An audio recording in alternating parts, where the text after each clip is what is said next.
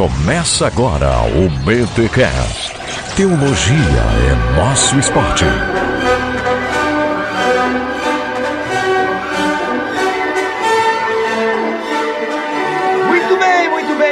Começa mais um BTcast de número 127. Eu sou o Rodrigo Bibo e é mais fácil ficar procurando os sinais da vinda de Jesus do que aquela santidade dia após dia, hein? Fala sério. E aí, qual é o, qual é o próximo sinal, hein? Qual é a próxima bola fora do Papa? Aqui é o Mac e em tempos modernos, não esquece de carregar o celular porque vai que precisa da lanterninha, né? Ai, foi boa, eu entendi até. Foi boa, foi boa, né? Foi boa. Ok, aqui é o Leandro Lima. Eu tô me juntando a esses dois irmãos muito criativos aí, só que eu não tenho nenhuma fala criativa aqui para começar a minha apresentação. Então, tô aqui do jeito que eu tô. Mas conteúdo é que não falta, né? E, e é isso que importa aqui no BTcast agora. Olha aí, pessoal, Leandro Lima fazendo entradinha e tudo. Agora já é da casa, tem que fazer entradinha. Não é mais entrevista, é quase aí um BTcaster, ou é honorário. É, mas a entradinha aí também é salgadinho, coisa aí, que eu não recebi minha parte não aqui. As entradas, né? Tá certo. É, pois é. Muito bem, gente, estamos aqui reunidos em mais um BTcast para continuarmos explorando o sermão escatológico de Jesus em Mateus 24. Mac, foi o BTcast 117? Exatamente. Olha aí, e a galera curtiu, a galera gostou, a galera comentou, e a gente volta aqui nesse que pode ser meio que um plus, por que não? Mas agora a gente vai focar um pouco nas parábolas que Jesus começa falando em Mateus 24 e vai e entra para o capítulo 25 do Evangelho segundo Mateus. Então, pegue sua Bíblia ou abra o seu aplicativo porque o BTcast está começando. Mas antes, gente, não é recado paroquial, é celebração. Então você tem que ouvir porque a gente tem uma notícia maravilhosa para vocês.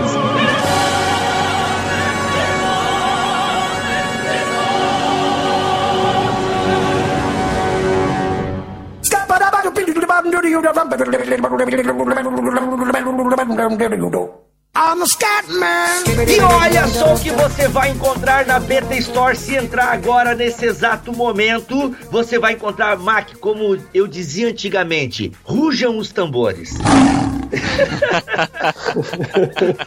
Até hoje eu não sei direito, acho que é Rufen, né? Isso. Acho que é Rufen. É, É Rufen. Ah, é, todo mundo tá em dúvida, então tá bom. Então tá bom. Tá bom. Então vamos lá. Rujam, ru, rufem os tambores. Foguetes, fogos de artifício, tudo porque está em pré-venda o lançamento da Beta Store Apocalipse agora, uma introdução ao amilenismo. Uau! Meu Deus, olha aí, gente. Leandro Lima, figurando aqui no hall da BT Store, da BT Books. Pastor Leandro, você tem uma ideia, rapaz? Esse BTcast que a gente gravou sobre o milênio foi há uns três anos atrás? Nem lembro. Sim, Tem um tempo já. acho que foi, é. Até hoje, rapaz, até hoje o pessoal manda e-mail deste lendário BTcast, a mãe de todas as hemorragias nasais. A internet é uma coisa incrível, porque algo que a gente fez lá no passado abençoou muita gente naquele tempo, mas continua abençoando, sabe? Continua educando, continua edificando. E aí o que aconteceu? Uma ouvinte, a Ana Paula, ela transcreveu todo o episódio, que é uma ferramenta do irmãos.com. A gente louva a Deus pelo Paulinho e por essa iniciativa. Mas ela nos mandou o arquivo em Word e falou: Ó, gente, tá aí, vai que vocês queiram fazer alguma coisa. Eu olhei pro Mac, o Mac olhou pra mim. A gente falou: Meu, se o Leandro Lima topar, rapaz, é nós. É nós na fita, BT Books vai ganhar um novo livro. E tá aí, o Leandro Lima topou e nós estamos aqui então para fazer o pré-lançamento do Apocalipse agora, uma introdução ao amilenismo. Mac, qual é o diferencial deste livro? É, o diferencial é que agora você vai ter em papel, físico, para você poder fazer aquela consulta de um tema que é complicado, vai. O Leandro Lima conseguiu descomplicar bastante quando a gente gravou o podcast. E agora ele está em papel, cara. Não, e sabe o que eu achei legal, Mac? É que tá em forma de diálogo. Isso. Então você vai estar tá lendo o BTcast. É, uma claro. pegada diferente, né? É, não é. E outra, né? Claro que o Joaquim Avelino deu uma tratada no texto e tal, porque uma coisa é você falar, outra coisa é você, né, essa transposição de mídia. Mas o que eu achei legal é que a gente manteve essa ideia de diálogo e tal. E vocês estão esquecendo de um detalhe a mais aí nessa Opa. questão hum. desse BTcast, agora virou livro, porque às vezes o cara não tá interessado em saber sobre milênio, né? Eu não sei como é que pode existir uma pessoa que não esteja interessada, mas isso pode existir. o cara às vezes pode não estar tá interessado, mas suponha que ele queira casar, né? O cara tá ah. querendo casar. Não tem isso? Não teve um, um, um, leitor lá que conseguiu casar por causa do BTcast? Teve.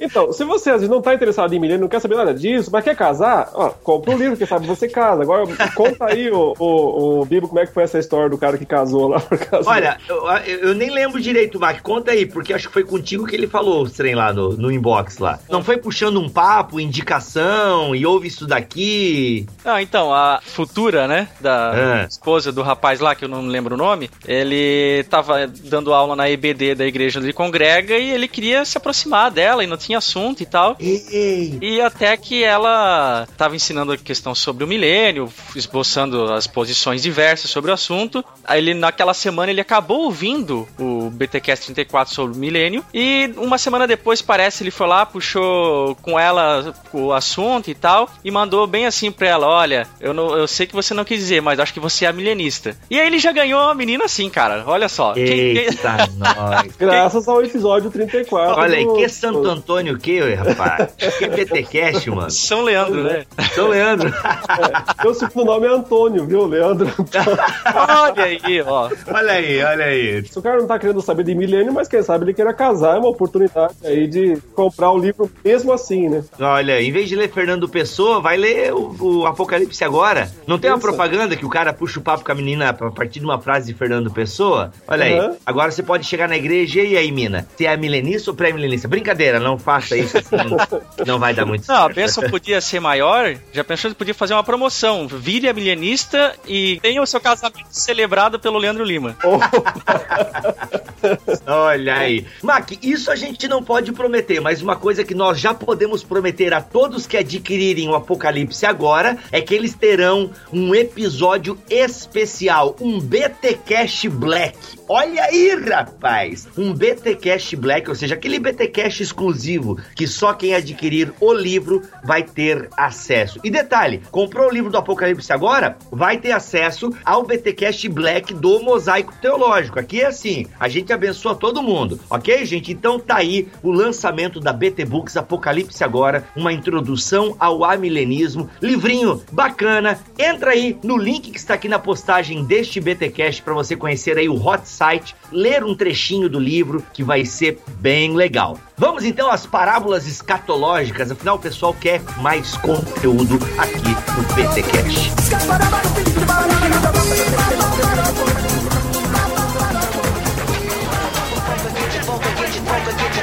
your focus, get your focus, get your focus, get your focus, get your focus. Então, olha só, a gente está aqui novamente com o Leandro Lima, dispensa apresentações, todo mundo já conhece. O último BTcast que nós fizemos com ele foi de 117, sobre Mateus 24. A gente fez um, aí um panorama sobre a questão do sermão escatológico de Jesus. E nós decidimos voltar com ele aqui, além desse ser um BTcast para apresentar o livro, né? A pré-venda do livro Apocalipse Agora, que nós estamos aí lançando na BT Store. A gente decidiu aqui uh, continuar com o assunto, porque o sermão escatológico de Jesus ele não termina só em Mateus 24. O finalzinho de Mateus 24 tem algumas parábolas. Uh, ainda no meio do sermão escatológico tem a parábola da figueira, né? E depois ainda segue todo em Mateus 25 com mais as parábolas das dez virgens, dos talentos e mais um trecho ainda dos bodes e das ovelhas. Então a gente veio aqui hoje para tratar dessas parábolas. E vamos ler então, como a gente sempre lê aqui na série Parábolas, a gente costuma ler a parábola, a lição da figueira eu vou ler na NTLH, Leandro. Tu não fica chateado Manda ver, comigo, sem né? problema. Manda uhum. ver, né? Não tem problema. Então começa assim, ó. Jesus disse ainda. Ou seja, ele tá fazendo um link direto com todo o conteúdo que ele falou nesse contexto remoto aqui, né? De tudo que foi explorado em Mateus 24. Aprendam a lição que a figueira ensina, ou a parábola, né? Quando seus ramos ficam verdes e as folhas começam a brotar, vocês sabem que está chegando o verão. Assim também, quando virem acontecer essas coisas, fiquem sabendo que o tempo está perto, pronto para começar. Eu afirmo a vocês que isso é verdade. Essas coisas vão acontecer antes de morrerem todos os que agora estão vivos. O céu e a terra desaparecerão, mas as minhas palavras ficarão para sempre. Leandro, antes de tu. Eu chamo de Leandro porque já tem intimidade, tá, pessoal? Vocês, Sim, claro. vocês coloquem Pastor Leandro aí nos comentários, é. ao respeito. Olha só. Não, não precisa não. Não precisa não. Mas é, antes da gente começar a entrar, dar uma desenrolada aqui, porque eu acho que essa, essa parábola ela tem um, um negócio bem complicado, né? Mas antes da gente responder esse algo complicado, eu concordo com as pessoas né, de outras linhas escatológicas, principalmente a dispensacionalista, a esse pessoal que é mais assim, né, ligado no, nos sinais e tal. Mas de alguma forma, Jesus aqui em Mateus 24, ele fala um pouco disso, né, pra gente ficar alerta aos sinais. Tem também essa ideia de nós ficarmos atentos a uns sinais, assim. Como é que tu vê Sim. essa questão sem ser sensacional? Calma aí que essa palavra vai ser difícil sair agora. Sensacionalista? É isso aí. Yeah, baby! De fato, um dos grandes anúncios né, da mensagem escatológica do Novo Testamento é: atenção, fiquem alerta, observem os acontecimentos, porém não deixem isso amedrontar vocês. Então a ideia não é ficar excessivamente amedrontado ou preocupado por causa dos sinais, Sim. porque eles, na verdade, são sinais de esperança. Né? Quando hum. Jesus menciona, inclusive, no, no, anteriormente, ele fala sobre as dores de parto, né? como uhum. quem está para dar à luz, princípio das dores, é uma expressão que ele utiliza, uhum. que sem dúvida nenhuma aponta para algo doloroso e ao mesmo tempo esperançoso, né? Porque é, aquela que está sofrendo as, o princípio das dores de parto uhum. é, está no momento de sofrimento, mas o que, que vem depois? Vai nascer um bebê, vai nascer uma criança. Uhum. Então é preciso passar por isso para que depois venha o algo melhor, o algo mais. Então, a, a, é, em linhas gerais, eu posso dizer dizer que é necessário ficar atento aos sinais que acontecem no mundo em cumprimento com a Escritura, com a palavra de Deus, mas eles não nos conduzem ao medo, ao desespero, à angústia, ao contrário, eles nos conduzem a uma esperança por saber que o que vem depois é melhor. Esse é um primeiro ponto. O segundo uhum. ponto que não pode ser descartado é que estes sinais não são apenas para nós. Então, cada leitor na história do cristianismo tem a tendência de ler a Bíblia se esquecendo do antes do depois. Então ele, ele hum. pensa que ele é o centro de toda a mensagem escatológica da Bíblia, né? É uma Entendi. coisa meio megalomaníaca de, de, de, do leitor. Ele pensa que tudo é para ele. Muitos na história da igreja, né, inclusive, tentaram se identificar com personagens da Bíblia, do Apocalipse, especialmente, é, é, é mergulham no livro, tipo, isso aqui é para mim. Se esquece que nós temos que ler a Escritura como igreja é, do passado, do presente e do futuro. Então, estes sinais já estavam em validade plena para os primeiros leitores do Evangelho de Mateus, né? Uhum. Eles já estavam acontecendo de alguma maneira e acontece ao longo de toda a história. Então, leia a Escritura como um membro do corpo de Cristo, da igreja histórica de todas as eras, todos os séculos, e pense sempre como é que isso vale para aqueles leitores, como é que isso vale para os leitores da, da Idade Média, como é que isso vale para os leitores da Reforma, como vale para hoje e talvez para mais mil anos que possa existir ainda, porque mil anos é como um dia, né? Pedro já disse aos uhum. olhos do Senhor, né? Então é, é preciso manter esse equilíbrio, portanto, entre o agora, mas ainda não, né? O que pode acontecer agora, mas pode demorar. Então é, esse equilíbrio tem que ser mantido.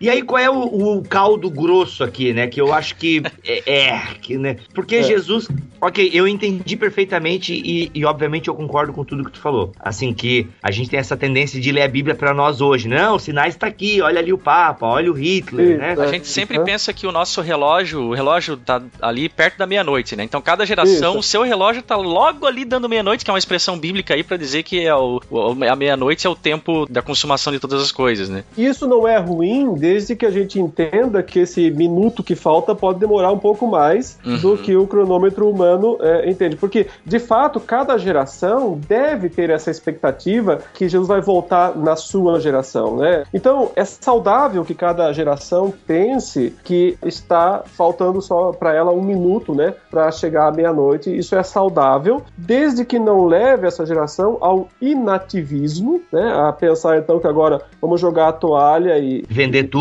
e dar ao pé dos apóstolos, né? E vão morar lá nas montanhas esperando Cristo, porque aí nós falhamos em ser a luz do mundo, né, o sal da terra, que nós temos que ser até o último momento. Uhum. Porém, é saudável pensar que Cristo volta em cada geração, porque também é, ou ele volta ou nós vamos, né? Ou nós vamos nos encontrar com ele, porque a, a morte não deixa de ser uma, uma vinda de Cristo nos buscar também. Uhum, uhum. Então, uh, nós temos que estar preparados para as duas coisas, ou para que Cristo volte logo e nos busque, ou ele nos busca através da morte. Então, de um jeito ou de outro, nós temos que estar preparados. Uhum. Agora, como você disse, o problema maior aqui dessa primeira parábola é essa menção de Cristo a estas coisas acontecerão nesta geração. Né? Ele falou Isso. de uma maneira muito enfática no verso 34, em verdade, em verdade vos digo, não passará esta geração sem que tudo isto aconteça. Então, isso deu margem, por exemplo, na história da igreja, para intérpretes que atacavam a, a, Bíblia, né? não consideravam a Bíblia como um livro inspirado, para dizer: está vendo, aqui está a prova de que Jesus se equivocou, ele se enganou, e os discípulos registraram isso, mostrando que a Bíblia ela falha. Por quê? Porque Jesus acreditava que tudo aconteceria ainda no momento da vida dele e, uhum. portanto, falhou, a esperança não aconteceu. E aí, por isso, né, Paulo, então, na interpretação de alguns teólogos, como Albert Schweitzer, por exemplo, ele vai dizer: Paulo, então, reinterpretou esse mito da vinda de Cristo lá no primeiro século que não aconteceu para uma esperança futura, uma segunda vinda no futuro. Então, é, é, veja que muitos que leem a Bíblia com a perspectiva crítica, né, embora estudem isso como um tema de teologia, chamam isso de teologia, mas uhum. no fundo eles estão rejeitando os escritos. Então aí está um problema de fato, essa interpretação não é simples, não é fácil, mas nós temos que encontrar um caminho de interpretar o que ele quis dizer. Então, show me the way. show me the way é pra ti, rapaz. Olha, porque assim, se a gente começa a olhar um pouco para a igreja primitiva, é nítido que ela estava esperando Jesus, Sim. certo? Tanto que na ascensão de Jesus, Jesus já deixa bem claro, gente, fiquem tranquilos que não competem a vocês saber o dia e a hora. Ele deixa claro que não competem vocês saber, mas ainda assim a igreja continua naquela expectativa da parousia, né? Não uhum. é à uhum. toa que a igreja em Jerusalém vai doar tudo aos pés dos apóstolos Sim. e Jesus não vem, e aí a, a, igreja começa a passar até inclusive necessidades. Paulo tem que levantar a oferta lá em toda a região da Caia e por aí vai, né? Mas uhum. a gente vê essa ideia de que havia uma expectativa de que era já que Jesus Sim. estava voltando. Então, eu confesso que realmente é difícil a gente olhar para esse texto e, e aí, como é que a gente lê esse texto hoje? Bom, só uma, uma, uma pequena contribuição antes à sua fala, né? A igreja de Jerusalém, ela, ela, os crentes eles começam a vender, mas não era uma coisa muito obrigatória, né? Que todos tinham que fazer, alguns faziam isso espontaneamente, né? Sim, então tem sim, claro. muitos relatos, a gente sabe, por exemplo, Barnabé e, e Ananias e Safira que mentiram lá e tal. Agora, eu não acredito que isso tenha resultado diretamente na pobreza da igreja uhum, depois. Uhum pode uhum. ter contribuído em algum Sim. ponto, né? Mas o que é, a Bíblia diz que de fato gerou foi a seca, né? Foi a fome que aconteceu uhum. na Judéia antes, então, a, da destruição do templo, né? Por volta aí do anos 50 e qualquer coisa, houve realmente uma grande fome na Judéia uhum. e aí Paulo teve que é, recolher ofertas mesmo para mandar para eles lá para ajudar. Então, não há uma relação direta do fato de eles terem vendido os seus bens e depositado aos pés dos apóstolos com a fome. Pode ter contribuído Sim. em alguns casos, né? Uhum. Mas o motivo central foi a fome, a seca muito grande que aconteceu na região da Judéia e que resultou a isso.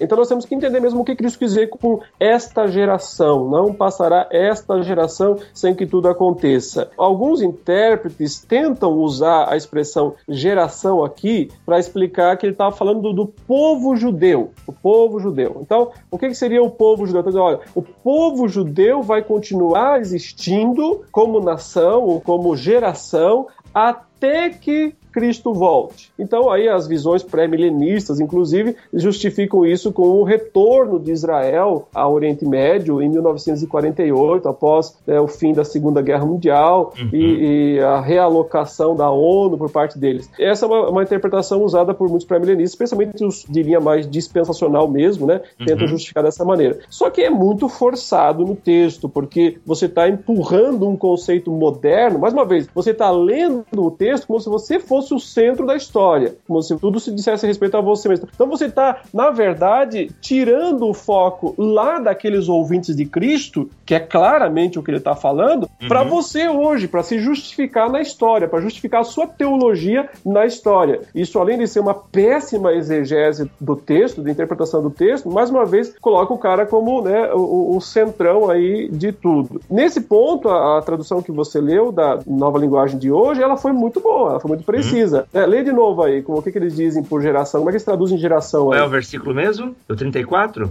Isso. Eu afirmo a vocês que isso é verdade. Essas coisas vão acontecer antes de morrerem todos os que agora estão vivos. Exatamente isso. A nova linguagem, a linguagem de hoje, ela não é bem uma tradução, ela é mais já uma, uma interpretação mesmo, uhum, né? Uhum. Mas aqui interpretou bem. Às vezes não. Às vezes Sim. tem interpretações não, não tão boas, né? Uhum. Mas aqui a interpretação foi muito boa. Geração quer dizer todos aqueles que estavam vivos lá. Não assim, todos sem exceção, mas o, o grosso modo daquela geração. Quer dizer, uhum. é, pode ser que um morra. Eu não preciso dizer que todo mundo ainda está vivo, né? Até, mas que aquela geração como um todo, digamos, genericamente, estaria vivo até que tudo aquilo se cumprisse. E, na verdade, é, ele já usou essa expressão antes, quando ele disse: Muitos daqui não passarão pela morte sem ver o filho do homem vindo na sua glória. Ele também usa essa expressão. E aí pois o texto é. continua: três dias depois, ele pega Pedro, Tiago, João, leva-os ao monte da transfiguração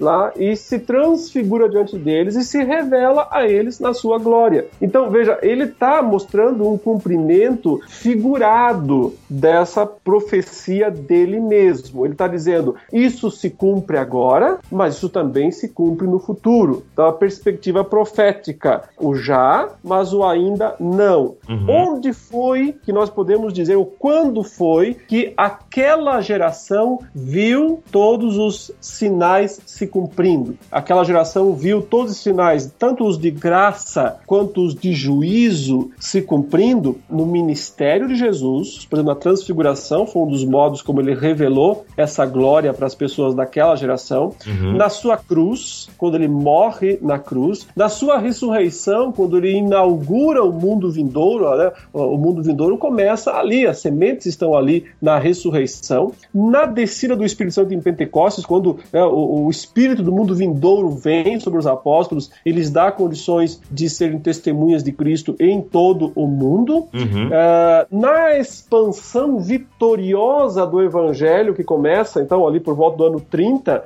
né, e vai se expandindo nação após nação, o Evangelho vitorioso vai conquistando as nações para Cristo. Então aí nós temos, nós vamos vendo todos os, os, elementos de graça se revelando, mas de juízo também, né? Quando, especialmente no ano 70, Jerusalém uhum. é destruída. Uhum. E se nós voltarmos ao começo do capítulo 24, nós vemos ele, eles perguntando quando que Jerusalém ia ser destruída. Uhum. Essa é a pergunta dos discípulos, e eles ligam isso com o fim do mundo, com o fim dos tempos, uhum. porque para eles parece ser uma coisa só. E Jesus responde as duas coisas, ou seja, quando é que vai acontecer a destruição de Jerusalém e o fim do mundo, num pacote só, mostrando que são dois eventos espelhados, ou um protótipo, digamos. Assim. A destruição de Jerusalém é um protótipo da destruição do mundo. Uhum. A queda de Jerusalém no ano 70 é um protótipo da queda da grande Babilônia, que Apocalipse descreve, né, que, que cai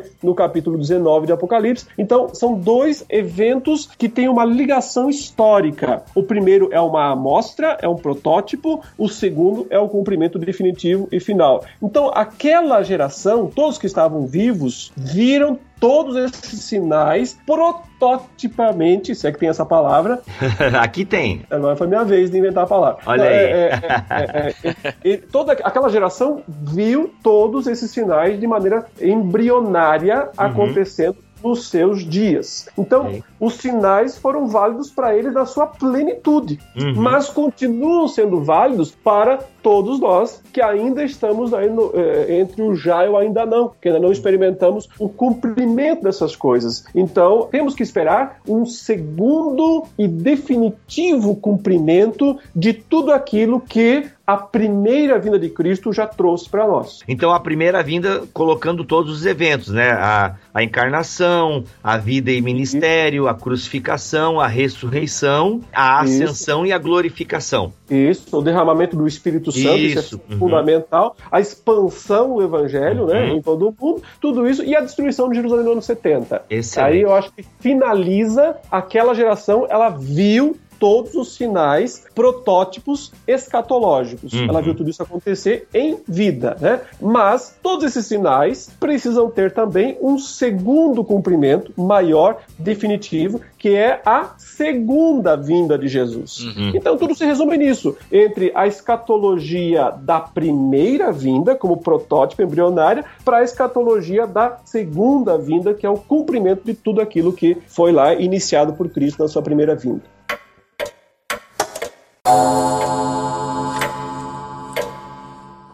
Mateus 24, 44, ele dá essa deixa dessa última vinda, a princip... não a principal, mas a que deve acontecer nos últimos tempos, né? Por isso ficai também vos apercebidos, porque a hora em que não cuidais, o filho do homem virá. Tá. E aí começam então todos esses avisos, esses alertas de Cristo, para que os discípulos que ouviram aquelas coisas, que estavam muito uh, assim preocupados, porque Cristo disse: ó, não vai ficar aqui pedra sobre pedra que não seja derrubada. E aí eles então estão uh, assustados com isso e perguntam para Cristo quando é que vai acontecer, tal. Mas o ponto de Cristo ao longo de todo esse sermão, do capítulo 24 e do capítulo 25, eu acho que aqui está a coisa mais importante que eu posso falar hoje nesse, nesse BTcast, o ponto de Cristo não está em satisfazer a curiosidade dos discípulos sobre como vai ser, o que detalhe vai ter, o quanto sangue vai rolar. O ponto dele não é satisfazer a curiosidade deles quanto a isso, mas dizer que eles têm que estar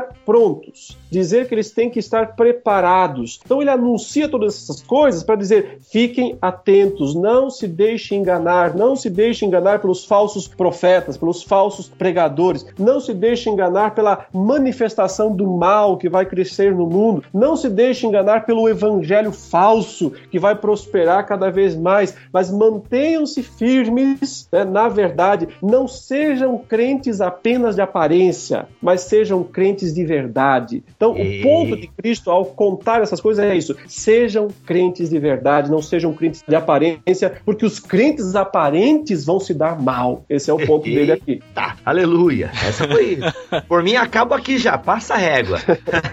Mas antes de a gente passar a régua, falaste agora dessa questão de falso crente, de essa questão toda. Vamos voltar um pouquinho do versículo 44 para trás, claro, se vamos voltar é uhum. é para trás, que ali tem Isso. uma questão que é o dia e a hora, que é outra coisa que pega bastante também, né? As pessoas uhum. ficam procurando sinais e aquela coisa toda, e fica nessa busca alucinada pela volta de Jesus e pelos sinais e tal. E aí eu entendo, a partir né, do versículo 36 do capítulo 24, que Jesus ele deixa bem claro: ninguém sabe o dia nem a hora em que tudo isso vai acontecer, nem os anjos do céu, nem o filho, mas somente o Pai. A vinda do uhum. filho será como aquilo que aconteceu no tempo de Noé, pois antes do dilúvio o povo comia e bebia, e os homens e as mulheres mulheres casavam até o dia em que Noé entrou na barca, né? Aqui tá barca, mas é na arca, sabe? Porém não sabiam o que estava acontecendo até que veio o dilúvio e levou todos. Assim também será a vinda do Filho do Homem. Naquele dia, dois homens estarão trabalhando na fazenda. Um será levado e o outro deixado. Duas mulheres estarão no moinho moendo trigo, uma será levada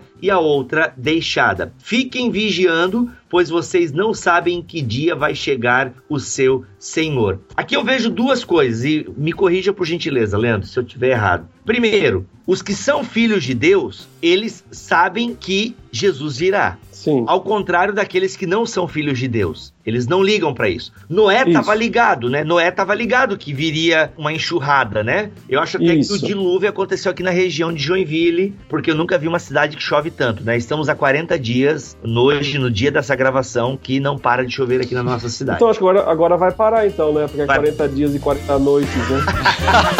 Olha aí.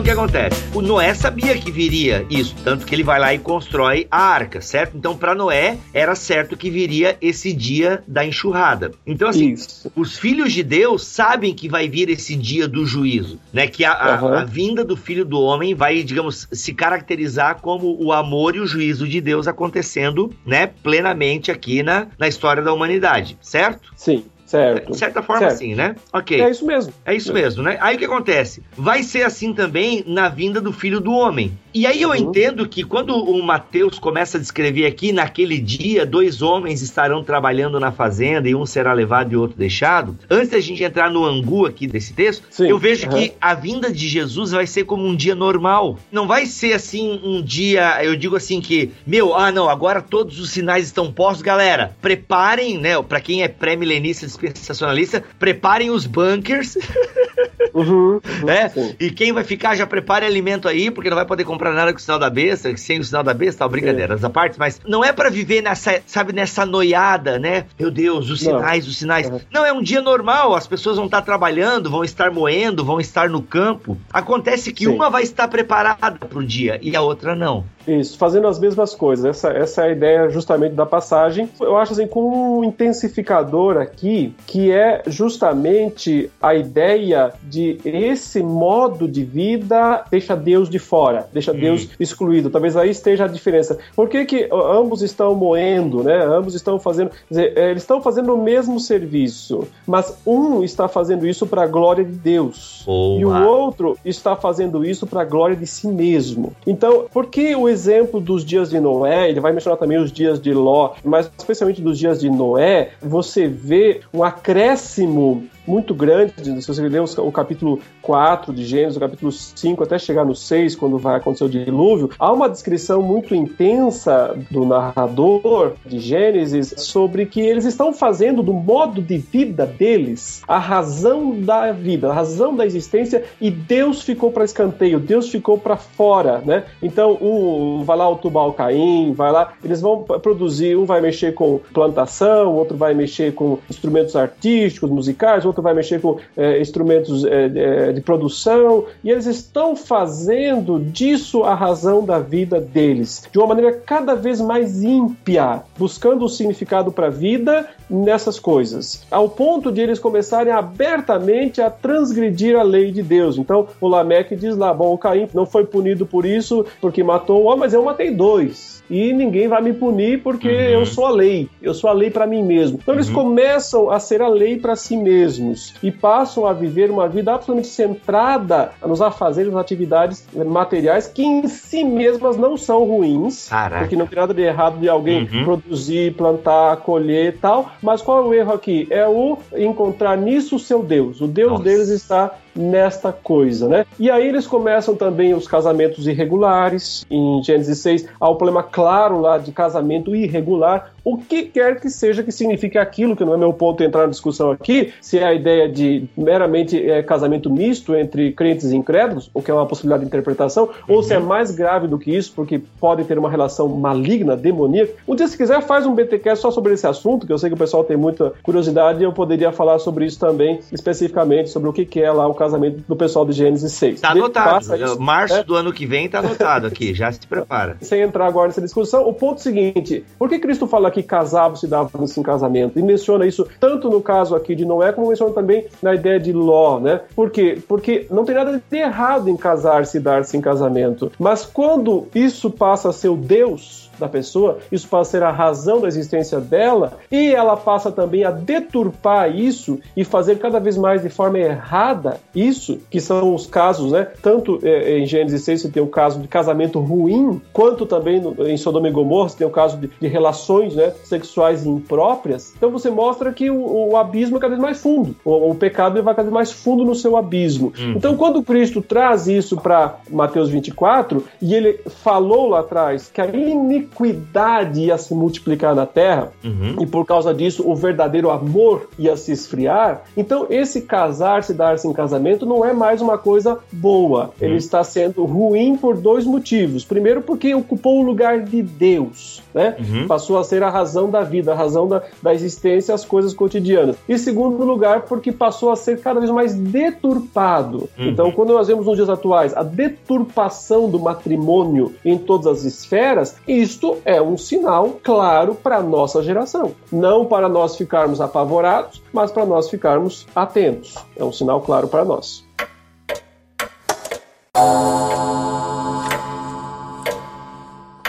Bom, aí dentro dessa fala do Bibo ainda, Leandro, a gente tem a questão, que até a gente estava conversando em off-topic aqui antes de começar a gravação, dessa questão de comparar com o dilúvio quem está no campo e tal. E a gente estava falando aqui que existem algumas possibilidades de interpretação e algumas até forçações de barra a respeito desse texto, né? É, é porque você vê Cristo falando, né, comparando os dias do dilúvio, onde uns foram salvos na arca e os outros foram levados, arrastados, né, que é o sentido do, do versículo 39, né, quando ele diz: E não perceberam, senão quando veio o dilúvio e os arrastou e os levou a todos. Eles, assim será também a vinda do filho do homem. Ele fala: então dois estarão no campo, um será tomado e deixado o outro. Então a dificuldade aqui está em interpretar quem é o tomado e quem é o deixado. Né? Uhum. Né? Se o tomado é aquele que, no caso, representa os que estavam dentro da arca, uh, e, e no caso então é uma expressão positiva, eles foram retirados para não serem destruídos, como também aconteceu com a família de Ló, que foi retirada pelos anjos lá de Sodoma e Gomorra, ou se o sentido aqui não é, foram as águas que tomaram esses e os arrastaram, então quem foi deixado aqui seria quem teria sido poupado. As duas interpretações são possíveis em termos gramaticais. Vai depender, então, do que é que nós consideramos chave na passagem. Se é, por exemplo, o que Cristo mencionou antes de contar a parábola, no versículo 31, uhum. quando ele falou e ele enviará os seus anjos com grande clangor de trombeta, os quais reunirão os seus escolhidos, os quatro ventos, de uma a outra extremidade dos céus. Então, se é, essa ideia está sendo refletida aqui, ou seja, que os anjos vêm e retiram o seu povo, né, recolhem o seu povo, então o que seria tomado seria um dos eleitos aqui, que o anjo vem e retira e deixa o outro para ser destruído pelo fogo que vai acontecer no juízo final ou se o que está regendo mesmo a ideia é a ideia das águas que levaram, arrastaram embora todos os do dia do dilúvio. Então poderia ser que as águas estão arrastando, estão tomando esses e o deixado então seria aí o protegido. É, não dá para fechar e dizer essa é a interpretação. Eu me inclino mais ainda pela interpretação primeira, a tradicional, por causa de Jesus ter mencionado primeiro os anjos que vêm e pegam e recolhem. De qualquer maneira, seja caso A ou caso B, não muda a ideia central da parábola, que é o quê? Dois no mesmo lugar, um é salvo, o outro é destruído no dia da segunda vinda de Cristo. Não tem nada aqui a ideia de deixar para trás, para ficar mais sete anos, tripulação. Tem nada disso. É simplesmente o seguinte: no dia do, do dilúvio, uns foram salvos, outros foram destruídos. No dia de Sodoma e Gomorra, uns foram salvos, outros foram destruídos. No dia da segunda vinda de Cristo, uns serão salvos, outros serão destruídos destruídos. Então, é, é, a destruição aqui é o próprio juízo de Deus sobre o mundo. E o ponto de Cristo é: por isso que eu estou dizendo para vocês ficarem atentos. Não pensarem que só porque vocês se dizem crentes, se dizem cristãos, são meus discípulos, me seguem para lá e para cá, que está tudo garantido para vocês. Vocês têm que mostrar o que vocês são pelos seus frutos porque uma árvore é conhecida pelos frutos que produz. Então, aqui no nosso meio, está dizendo nós temos 12 apóstolos, mas nós não temos 12 crentes. Nós temos 11 crentes e um apóstata, ah. que era Judas, que estava até esse momento aí no meio. Então, se podia ter um apóstolo descrente, né, incrédulo, mas ocupando um espaço tão importante né, de discípulo, então isso é uma amostra de que em todas as gerações, em toda a história, pessoas vão parecer crentes, ocupar postos importantes, mas isso não garante que elas serão poupadas no dia do juízo final. O que garante? A firmeza, a dedicação, né, a consagração, a santidade de vida que mostrará que de fato foram salvos pela graça, foram salvos pela fé. Então, o vigiar tem esse sentido aqui.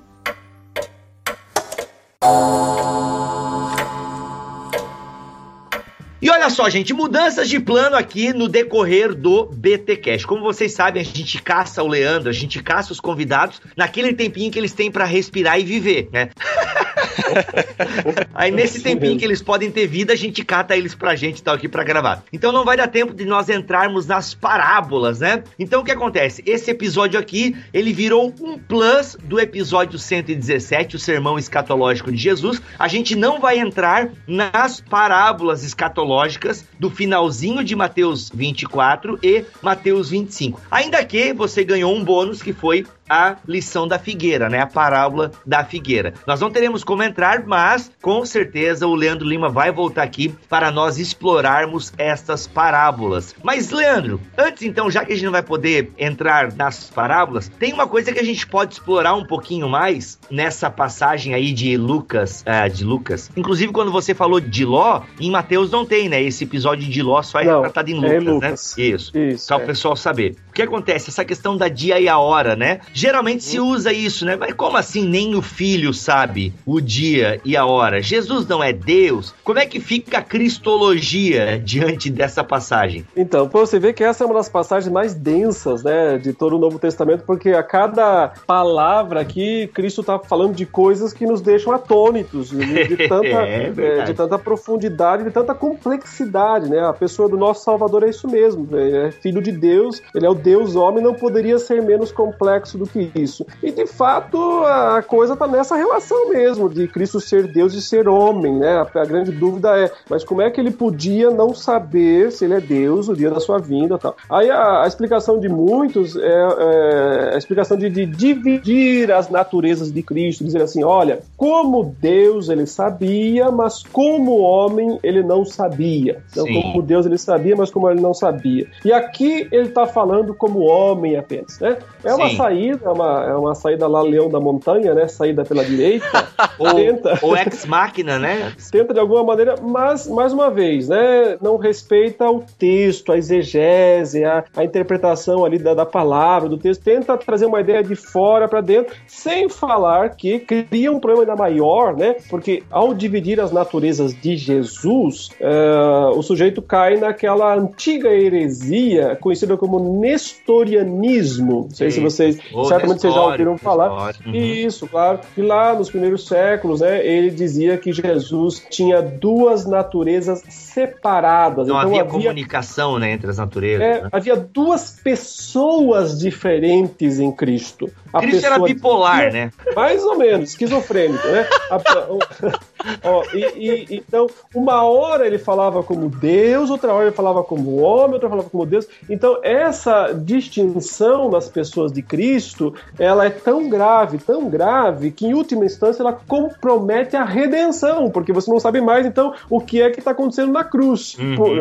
É, sabe, confunde tudo, complica tudo, e não é sem razão que isso foi considerado na história da igreja uma heresia. Uhum. Ou seja, separar as naturezas de Cristo. Então nós nunca podemos dizer no Novo Testamento, olha, aqui ele agiu como homem, aqui ele agiu como Deus. Porque se a gente fala isso, estamos dizendo, então as naturezas dele são separadas. E elas não são. Mas uhum. também não são misturadas, ou seja, não botou no liquidificador e bateu a natureza humana divina e surgiu uma terceira substância. Não. Continua havendo duas substâncias separadas, porém unidas. É o sentido em que uh, os teólogos na história da igreja definiram, elas são unidas sem serem misturadas e sem serem separados de maneira a que ele agisse aqui como Deus e lá como homem.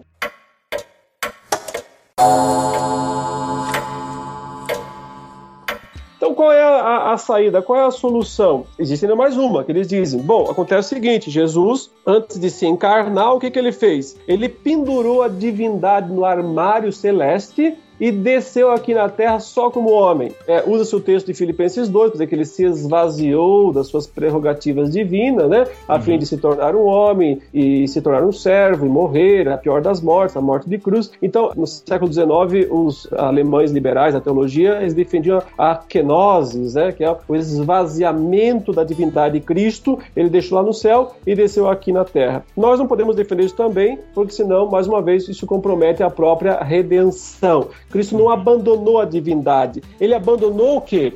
a prerrogativa de ser adorado, de ser reconhecido como Deus. Os privilégios de Deus. Isso. Uhum. Para se tornar um homem, para sofrer, para nascer numa manjedoura, para ser pobre, para ser cuspido, para ser humilhado. Então, para tudo isso ele teve que abrir mão das suas prerrogativas divinas. Mais uma vez, meus queridos, nós não vamos ter uma, uma outra solução a não ser dizer que é, Jesus age o tempo todo como Deus e como homem. Como uhum. Deus e como homem. Então eu não posso dizer ele sabia como Deus, mas não sabia como homem. Eu uhum. tenho que dizer o seguinte: ele não sabia porque ele abriu mão desse direito de saber. Ele não quis saber. Ele abriu mão desse direito de saber e, portanto, como Deus homem, ele não sabe o dia da sua vinda. Nós não temos como ir além disso, né? Porque senão nós estaríamos tentando explicar aquilo que a Bíblia não explica. Mas não separemos as naturezas de Cristo para tentar explicar, porque é pior. Já que a gente entrou em cristologia aqui, e isso é teologia,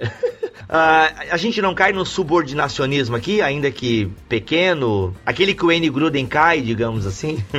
então, veja, a questão do subordinacionismo na Trindade, nós dizemos o seguinte: não existe subordinação essencial. Uhum. Ou seja, o Pai é Deus, o Filho é Deus, o Espírito é Deus, o Pai é eterno, o Filho é eterno, o Espírito é eterno, o Pai é todo-poderoso, o Espírito é todo-poderoso, o Filho é todo-poderoso. Existe total é, igualdade de essência, a uhum. ontologia, né? De, de, de essência da Trindade plenamente igual. Uhum. Onde existe subordinação? No trabalho, na trindade econômica, né? na economia, na função, no trabalhar. Porque aí o próprio filho diz: Eu não vim fazer a minha vontade, mas Sim. a vontade daquele que me enviou. Por quê? Porque o pai é o mentor da eleição e uhum. da redenção. Uhum. E o uhum. Filho é o mediador, né? E o uhum. Espírito será o aplicador desta mesma redenção. Então, cada um fazendo a sua função, aí sim subordinada. Nesse sentido, o Filho e o Espírito são subordinados ao Pai. O Espírito é subordinado ao Pai e ao Filho, como função, como trabalho. Uhum. Mas uhum. nesse caso específico aqui, é difícil correlacionar isso porque ele não está falando especificamente de é, uma obra salvadora, redentiva em si, mas apenas dizendo a data da vinda, o Pai reservou para sua exclusiva sabedoria e autoridade. Então, o pai é o mentor dessa história toda. Logo, eu não tenho por que querer saber, porque não é minha função, não é meu trabalho fazer isso. Então, não há nesse ponto uma subordinação ontológica, mas eu posso encontrar alguma subordinação econômica nesse ponto. Uhum. Só para o pessoal entender, quando o Leandro fala de economia da Trindade, é a ordem, né? A ordem da casa, né? Economia é a ordem da casa. É como cada pessoa da Trindade age na criação. Só para pessoal. Na criação, na uhum. retenção e na consumação, né? Excelente. Em todas as esferas. Muito bom. Daria para afirmar então, para fechar esse assunto, que uma vez ressurreto, né, e assunto ao céu, Cristo teria novamente acesso a todos os planos da Trindade, né? Se ele quiser, sim. Mas se ele não quiser, não. Então ele poderia, mesmo depois de assunto aos céus, é, em acordo, né? Certeza, aqui é tudo hipótese, né? Nós estamos sim, no campo sim. da especulação, né? Então a gente mantém a humildade para não ser dogmático em algo que é meramente hipotético e especulativo. Claro. Mas se Cristo quiser, ele sim pode ir ao Pai e dizer: gostaria agora de poder né, é, administrar essa parte também, ou não, ou deixar que continue com o Pai a sua exclusiva autoridade, esse ponto de saber o dia da vinda de Cristo. Legal. Então nós não temos como responder isso definitivamente.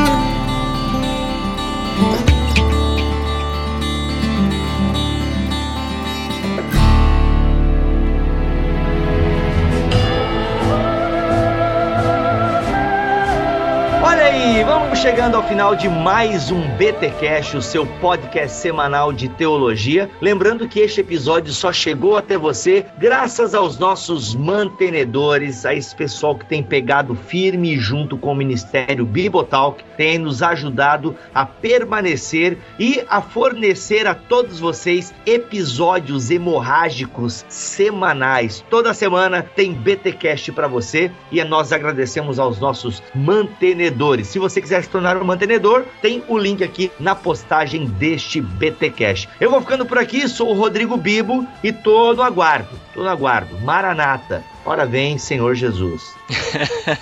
Eu sou o Mac e posso garantir para você, posso garantir, né? Minha palavra, né? Mas a bateria do meu celular tá cheia.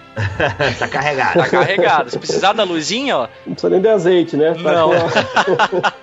Ok, pessoal, obrigado mais uma vez pela fraternidade, né, pelo companheirismo cristão e agradeço pela oportunidade de discutir esses assuntos. Eu sou o Leandro Lima e fico feliz em saber que Cristo pode voltar quando Ele quiser. Oro a Deus que continue abençoando a vida de vocês e de todos os nossos ouvintes e que a graça do nosso Senhor continue a fortalecer a cada um, guardando-nos até aquele dia.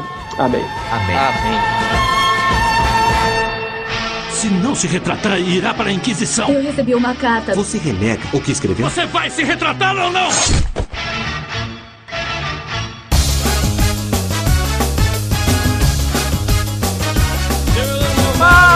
Crente! Começa mais um Concílios e Guilhotinas aqui no BTcast. Olha aí, olha aí que episódio fantástico foi esse com o Leandro Lima, hein? Realmente sensacional, como diria o Milho. Mas vamos embora aqui tocar a barca porque tem bastante e-mail pra gente ler e nós começamos aqui com o Abner Lobo ah, sobre o episódio 126, né, o último, o jovem e a teologia. Ele diz assim: "Esse episódio foi sensacional. Foi muito legal ver como alguns jovens têm se comportado e entendido a teologia e como têm levado esse conhecimento para suas comunidades locais. Aí eu preciso dizer que eu me senti um pouco velho, tendo 26 anos, e descobrindo que ele só tem 25 anos. Eu não entendi qual é a diferença de 26 para 25.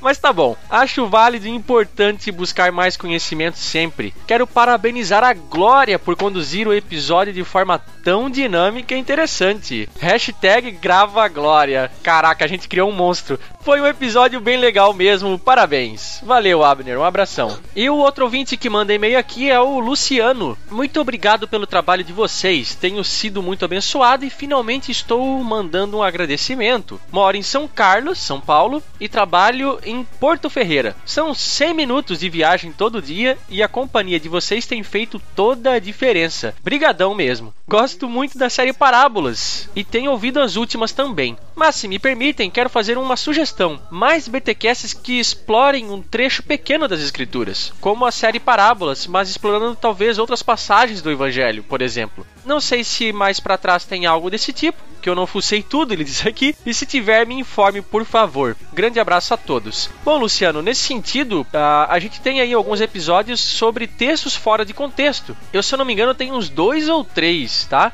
E são episódios mais antigos, mas lá gente fez aí uma abordagem de alguns episódios e tratou eles aí de forma mais profunda. Então, vai lá no nosso site e dá uma procurada lá por textos fora de contexto, beleza? Outro e-mail aqui é do Nico Lopes. Caramba, será que é do Nicodemos? O sobrenome dele é Lopes, né? Augustus Nicodemos Gomes Lopes. Bom, vamos lá. Fala galera do BTcast, eu me chamo Isaac. Ah, não é.